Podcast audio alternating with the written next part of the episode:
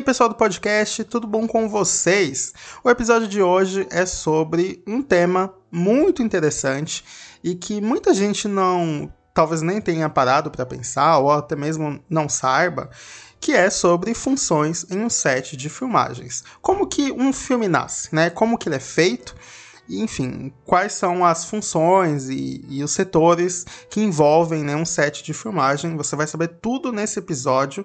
Muita gente, claro, não tem noção de como é um set de filmagens, até porque é, isso é muito natural, né? Afinal, a função do filme é chegar na grande massa e entreter e fazer essas pessoas pensarem, se questionarem. E claro que muita, muitas delas não se interessam em saber quem que criou, o que está por trás, como foi feito, sabe?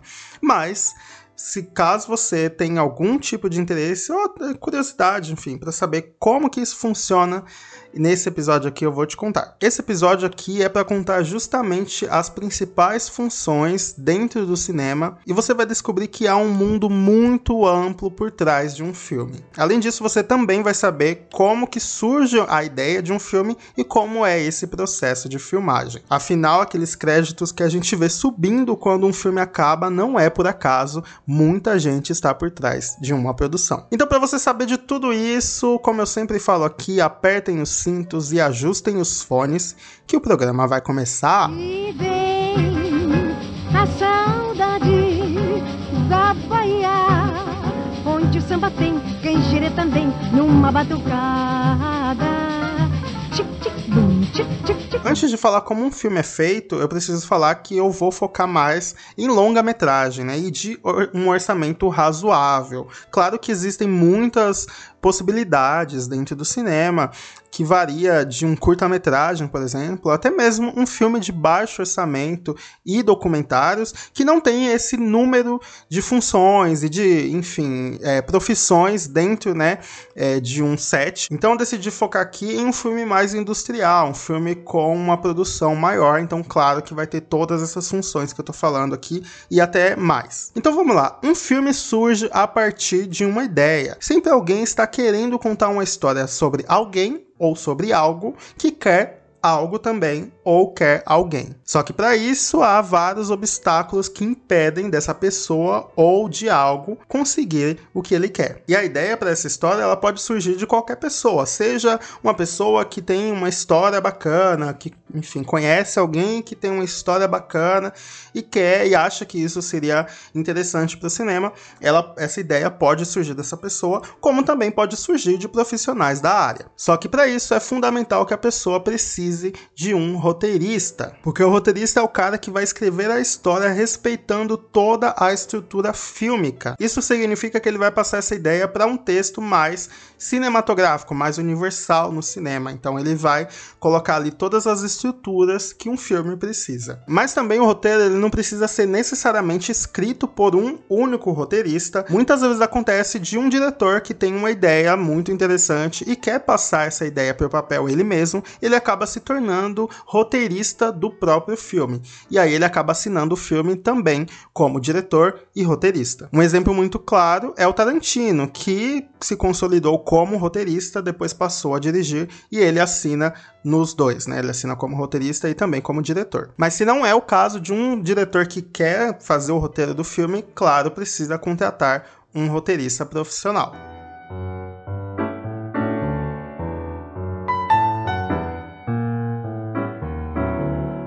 Um roteiro de um filme pode ser feito por um ou mais roteiristas. Às vezes há uma equipe de roteiristas para fazer um único roteiro. Isso acontece em vários filmes, como por exemplo filmes de comédia. Às vezes tem um roteirista que é mais especializado em um certo tipo de piada. E aí ele entra justamente para fazer aquele, aquele tipo de piada, para dar aquele toque mais engraçado. Ou até mesmo para roteiros de drama. Às vezes tem roteiristas que são bem especializados em diálogos dramáticos. Então ele entra justamente para dar esse toque mais dramático. Enfim, isso vai variando muito, isso varia muito. Você vai ver aqui que no, no cinema, nas funções do cinema, isso varia bastante. Então, esse é um caso que pode acontecer principalmente nesses filmes maiores. E além de ter muitos roteiristas, os roteiros também são editados com muita frequência. A gente chama isso de tratamento. Um roteiro de um filme, ele passa por vários tratamentos até ter o roteiro final e oficial, e aí ele vai passando pelos produtores, que eu vou falar um pouquinho mais pra frente, enfim, por vários idealizadores é, da história, até, enfim, todo mundo chegar num consenso e ver que aquele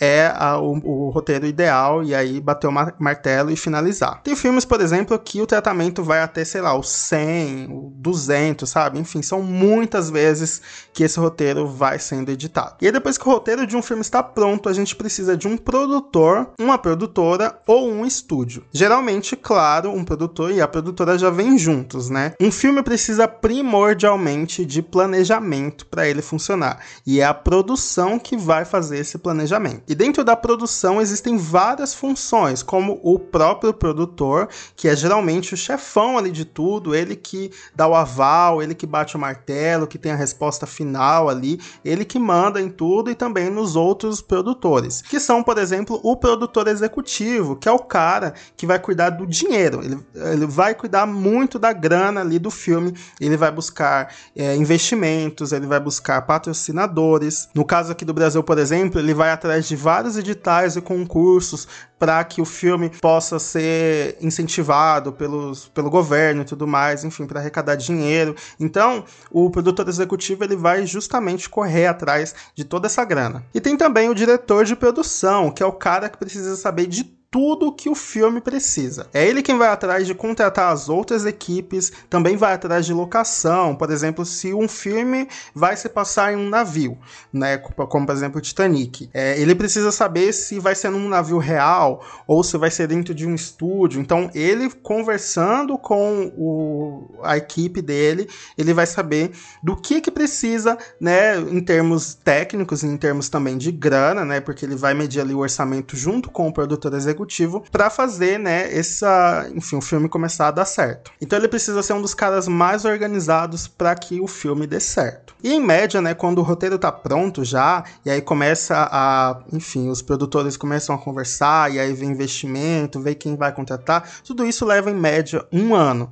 Você vai ver que para fazer um filme não é tão simples assim, não é tão rápido. Claro que tem muitas exceções, tem filmes que são feitos super rápidos, mas geralmente uma produção muito maior. Ela, enfim, requer muito planejamento antes para que, enfim, comecem né, a gravar. E aí, depois que já tem um roteiro, já tem os produtores, já tá correndo atrás de grana e tal, precisa contratar as pessoas, né? E aí, as, primeiro de tudo, eles precisam de um diretor. Isso se o diretor já não está antes no projeto, isso se ele já não é o, o roteirista, se ele, enfim, já não tá ali li, tudo ligado, ele que deu a ideia do filme. Enfim, se o estúdio ou a produtora já tem ali a ideia do filme, filme precisa de alguém para dirigir isso. Então, o diretor vai ser esse maestro dessa orquestra. Ele que vai pegar essa ideia e vai transformar em imagem.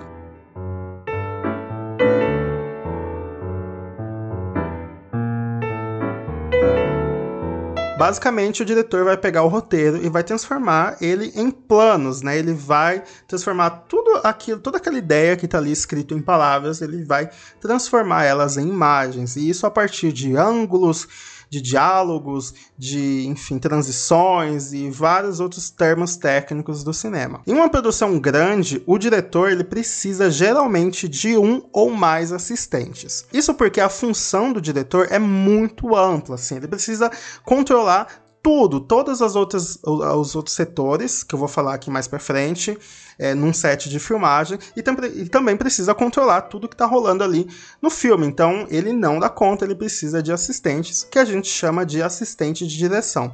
E é uma galera que corre muito, sério, é uma das pessoas que mais trabalha num set de filmagem. Isso porque eles precisam estar a par do roteiro, assim como o diretor, mas também eles precisam resolver vários perrengues que o diretor não pode ficar se preocupando com isso. Vou dar um exemplo: num set de filmagens tem algumas trocas trocas de cenas, né? Enfim, de cenários e tal. E aí o assistente de direção que vai ficar pressionando essa galera para desmontar cenário logo e montar outro cenário, porque vocês vão ver que tempo é dinheiro num set de filmagem. Então, o assistente de direção é esse cara que ele é considerado um cara chato, porque ele justamente vai ter que ficar ligado ali com tempo, com organização e tudo mais, e com vários outros perrengues que acontecem, que podem acontecer, tipo uma, uma roupa rasgada que aparece no meio de uma cena e não era para essa roupa roupa está rasgada. Então ele vai correndo até a galera do figurino para poder, enfim, resolver esse BO. Então é uma pessoa que ela fica louca, ela fica correndo de um lado para o outro. E essas pessoas elas só passam pro diretor quando é um problema assim, muito grande e que só o diretor consegue resolver.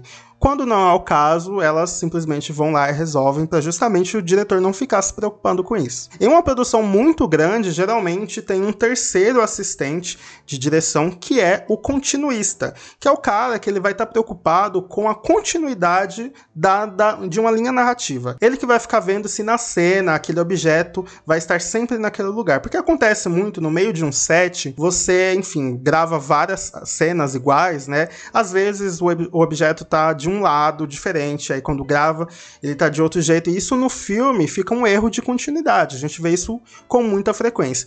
E aí o papel do continuista é justamente deixar, né, tudo isso organizado e também ficar lembrando ali o diretor quais cenas ele precisa é, gravar, enfim, qual a ordem e tal. Esse é o cara que vai, né, é, cuidar ali da continuidade do filme. E aí, depois que a gente escolheu o diretor e os seus assistentes, a gente vai precisar de um diretor de fotografia.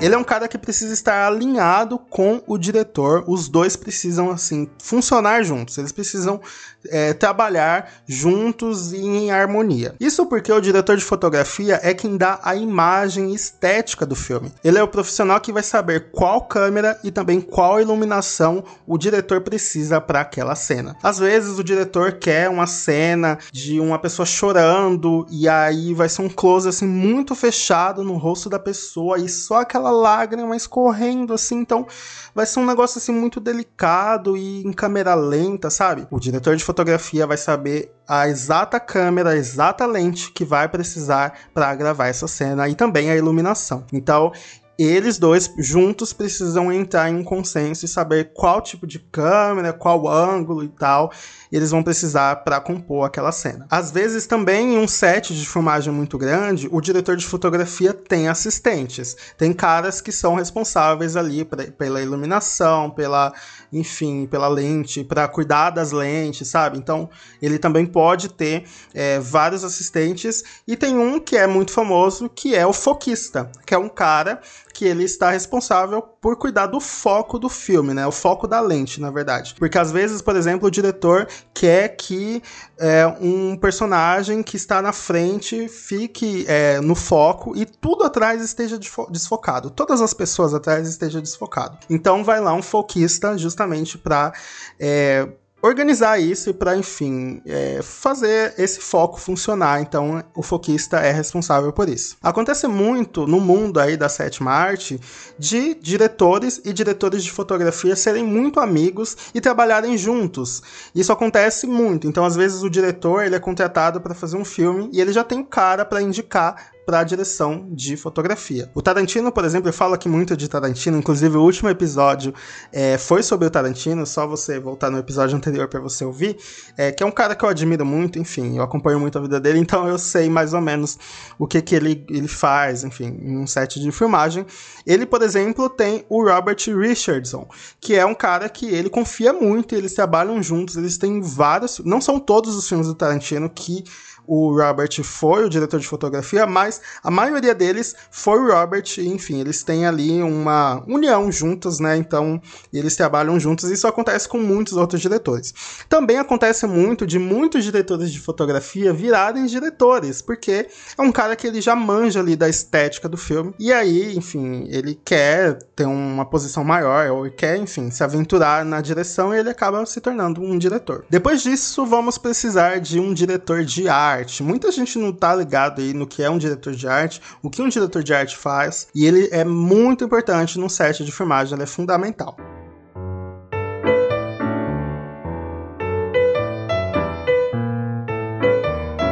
Isso porque o diretor de arte é responsável por tudo o que compõe uma cena. Por exemplo, se a gente está fazendo um filme que se passa dentro de uma casa, então o diretor de arte vai ser responsável por tudo que está dentro dessa casa, desde os móveis, a cortina, é, o, enfim, o piso, o teto, tudo, os cômodos, tudo. Se, por exemplo, a gente vai fazer uma cena numa rua, então o diretor de arte que vai estar tá ligado ali no, no, asfalto, na tinta do asfalto, nos postes, sabe? Na, nas casas, em volta, nas janelas. Então, ele é o cara que vai ficar ligado ali em tudo que compõe aquela cena. Eles, por outro lado, precisam estar muito ligados com os diretores de fotografia, porque o cenário compõe a fotografia, eles precisam juntos entrar em um consenso isso, em qual cor eles querem passar, sabe? Porque não adianta nada o diretor de fotografia ter uma ideia para uma cena de luz e tal, e o diretor de fotografia ter uma ideia completamente diferente, com móveis mais claros, sabe? Para uma cena escura, enfim, ou móveis escuros mesmo para uma cena muito escura, aí fica tudo muito escuro. Então eles precisam juntos entrar em um consenso. Geralmente os diretores de arte se especializam em arquitetura, né? Porque eles precisam justamente ter toda essa ideia ali de casa, de engenharia e tudo mais. Então ele é esse cara que vai mexer né, com as casas, enfim, tudo mais. E dentro desse setor de direção de arte, a gente tem vários outros minis é, setores ali, como por exemplo o figurino, maquiagem e cabelo. Esses setores são essenciais em um filme, principalmente quando se trata, de, por exemplo, de um filme de época, né?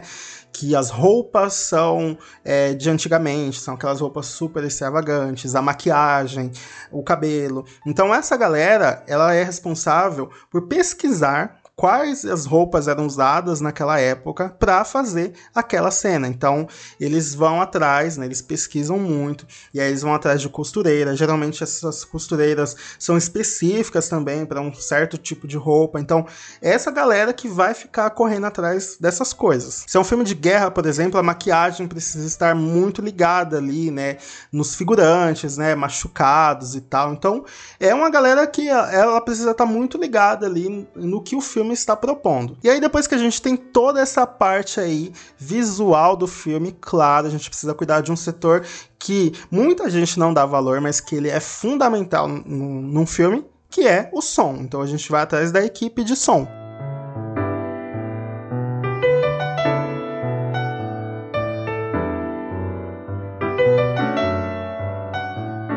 Eles são responsáveis por toda a captação de áudio do filme, seja ela no, a partir de um microfone, de um diálogo de vários personagens, um ou mais personagens, ou até mesmo de som ambiente e som de animais, enfim, qualquer tipo de som. Essa galera é responsável por isso. Além disso, eles precisam pensar em como eles vão captar o áudio em algumas cenas, porque pode não parecer claro, né? Porque a gente no filme, obviamente, a gente não vê nada, mas às vezes é, dependendo da cena, aquele microfone direcional, né, que é aquele cara que fica com o microfone em cima do, dos personagens, em cima dos atores, né, para enfim captar a voz, às vezes não dá para fazer daquele jeito. Então eles precisam colocar uma lapela no, no figurino do personagem para aquela cena específica. E essa lapela, óbvio, não pode aparecer. Então, às vezes eles vão atrás de tipo um microfone super, hiper, mega pequenininho, sabe? E aí eles têm que dar um jeito de encaixar ali no no cabelo.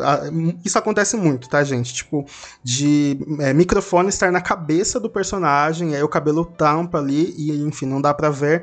E aí eles captam o áudio a partir dali. Então, é uma galera que também precisa estar tá super antenada ali no que o filme vai propor, qual cena que eles vão fazer pra né, ter o melhor tipo de captação de áudio. Acontece muito também dessa galera trabalhar dentro de um estúdio com os atores. Porque, por exemplo, se você vai fazer uma cena em uma praia, geralmente a praia é muito barulhenta, tem muito barulho do mar, barulho, enfim, de pessoas, de pássaros e tudo mais. Então, às vezes acontece de eles irem até a praia, captar o som ambiente e gravar separadamente os atores dentro de um estúdio. E aí eles unem a voz dos atores com o som ambiente e aí, né, eles, ou, na verdade, os atores vão se dublarem enquanto eles estiverem ali na cena da praia. E aí depois de tudo isso, claro que pode ser no meio disso, não tem, não é uma regra, tá? Enquanto enquanto eles estiverem contratando diretor de fotografia, eles podem estar, por exemplo, procurando atores, né? Então, isso pode acontecer simultaneamente, não tem problema nenhum. Mas enfim, teoricamente, se tivermos todas essas galeras aí para essas funções, a gente precisa, obviamente, dos atores. E aí geralmente precisa de uma equipe de casting para selecionar esses atores. Geralmente uma produtora, um estúdio contrata uma galera que vai saber é, quais atores precisa, quais atores são necessários para aquele filme, para aqueles personagens. Então é uma galera especializada que geralmente já tem os seus contatinhos, já conhece os atores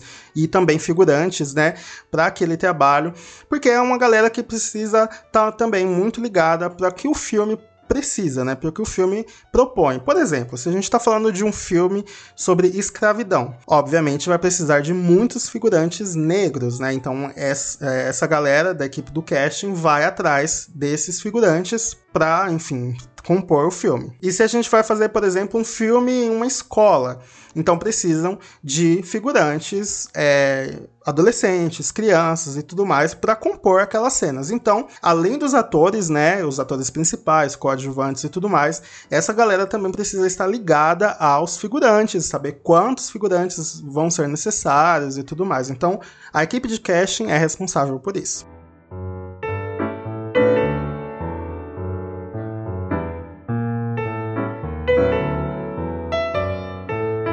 E por último, mas não menos importante, muito pelo contrário, há um setor muito necessário que é dos eletricistas, que é a galera que vai chegar lá no estúdio ou chegar na locação e montar tudo que é necessário é, que envolve é, equipamentos, né? Que envolve eletricidade. Então, é uma galera que vai levar a luz até aquele lugar, vai levar a energia, na verdade, até aquele lugar, e aí montar, enfim, luz, câmeras e tudo, tudo, tudo, tudo que precisa de energia. Às vezes pode acontecer de uma locação ser muito longe, tipo extremamente longe, no deserto, assim, tipo Mad Max, sabe? Essa galera vai ter que dar um jeito ali de levar energia até lá para as coisas funcionarem. Então, essa galera é muito, muito importante. Além disso, também tem a galera do montador, né? A galera que monta e também desmonta os cenários. E tem que ser uma galera muito ágil, porque como eu falei, o tempo ali é muito rápido, então eles precisam montar e desmontar cenários muito rápidos, então é uma galera também fundamental para um set. Agora que a gente tem toda essa galera contratada, e quando eu falo contratada, é contratada mesmo, eles, enfim, assinam um contrato ali com todos os termos e tudo mais, a gente vai o quê? Gravar, né? Então a gente vai finalmente gravar um filme. E tudo isso que eu falei é o processo de pré-produção de um filme. Agora a gente vai produzi-lo.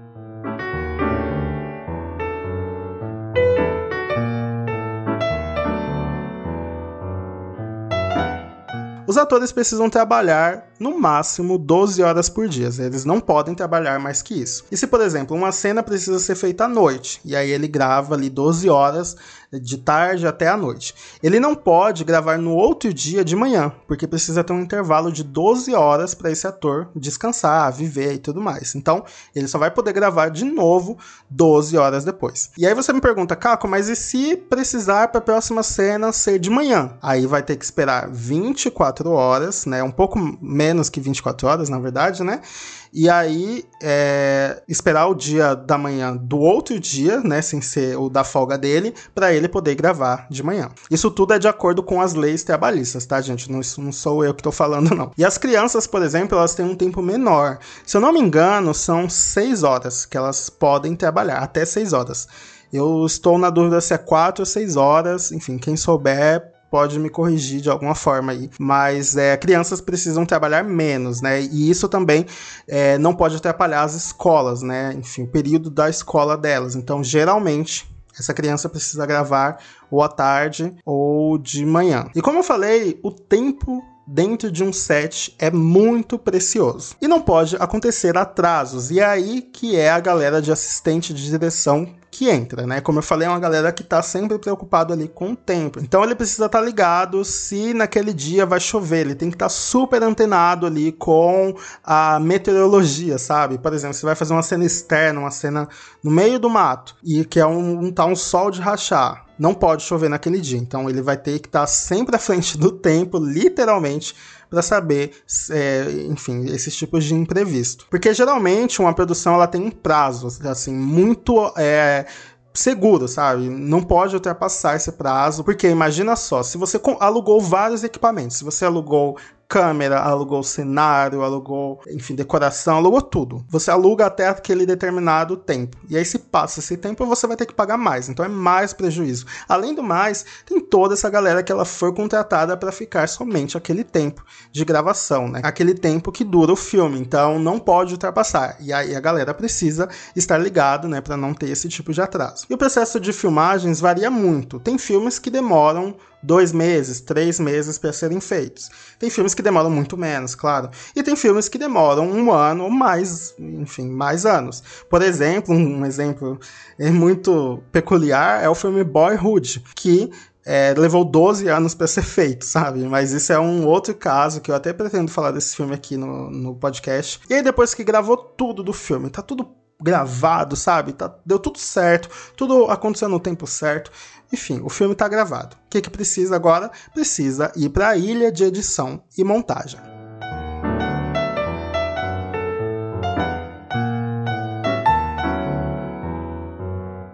É literalmente uma ilha isolada em um estúdio. Eles pegam todo o material, material bruto ali, e dá para uma galera num computador para corrigir o filme e editar e fazer toda a montagem. O diretor precisa estar presente e acompanhando essa galera para mostrar ali o que, que ele quer, quais cenas ele quer, enfim. Se o, o filme vai passar muito do tempo, aí precisa cortar a cena, enfim, é uma galera que vai ter que quebrar muita cabeça ali para montar esse filme. Geralmente esse processo de edição não demora tanto, mas isso varia muito. Por exemplo, se é um filme que precisa mudar muito na pós-produção. Se é um filme que tem vários efeitos especiais, aí precisa contratar essa galera para mexer no filme, enfim. Por exemplo, Vingadores, eu acredito que dura muito mais o tempo de edição e montagem do que de gravação. E isso a gente chama de pós-produção, que é quando a gente já tem o filme e a gente vai, né, pós-produzi-lo. E aí depois que tá tudo certo, o filme já tá montado, tá lindo, maravilhoso, é, geralmente o, o diretor e os produtores assistem ele, né, várias e várias vezes, cansam de assistir, né, que não aguenta mais ver esse filme na tela. E aí tá tudo certo. Precisa agora da distribuição e exibição do filme. E aí que retornam os produtores, principalmente o produtor executivo, para justamente fazer esse, todo esse marketing do filme. Então o produtor executivo precisa saber quais salas esse filme vai ser exibido e quais países também, enfim, para qual serviço de streaming, né? Isso tem agora, ele vai ser exibido. Então ele vai ser o cara que vai ficar vendo tudo isso. Tem também a tour de exibição do filme pelo mundo. Geralmente a equipe, né, os diretores e também os atores, alguns atores, vão viajando por vários países fazendo premieres, né, para exibir esse filme, para divulgar o filme. E aí então esse filme vai para os festivais também, e aí acabam concorrendo a Cannes, é, Festival de Veneza, Oscar, Globo de Ouro e tudo mais. E aí esse é um filme que faz muito sucesso, e aí é um sucesso de bilheteria, ou até não, enfim, é um filme que lucra, né? Ele não dá aquele prejuízo, ele não custa mais do que foi feito, né? Enfim, ele acaba rendendo. Geralmente essa grana vai para a produtora ou para o estúdio que tem os direitos do filme. Os atores geralmente não ganham a mais se o filme é um sucesso, porque ele acaba assinando um contrato ali, né? Ele já sabe quanto ele vai ganhar do filme, então ele geralmente não lucra em cima do filme mais ele lucra né, a partir daquilo. O que pode acontecer, não só para ele, como para o resto da equipe num set de filmagem, é daquele filme ficar muito famoso por aquele ponto específico. Vou aqui dar um exemplo. Se a fotografia do filme é belíssima, é linda demais, assim, é linda de morrer, acaba ganhando o Oscar, vários prêmios pela fotografia obviamente que o diretor de fotografia e toda aquela equipe que fez aquela fotografia vai ficar muito bem na fita. Então, eles vão ser procurados muitas vezes para fazer mais produções é, de fotografia em outros filmes. Então, geralmente isso acontece muito. E aí é basicamente isso. Aí o filme fica aí. Né, coexistindo junto com a gente para sempre. O bom de, de cinema é isso, né? Que o filme ele fica ali imutável, ele fica para sempre com a gente. Independente aí da, de qual plataforma de streaming, se ele saiu ou não do cinema, se ele tá em DVD, tá em Blu-ray, tá em fita cassete, ele vai estar aqui no planeta. E, enfim, a gente sempre vai poder acompanhá-lo.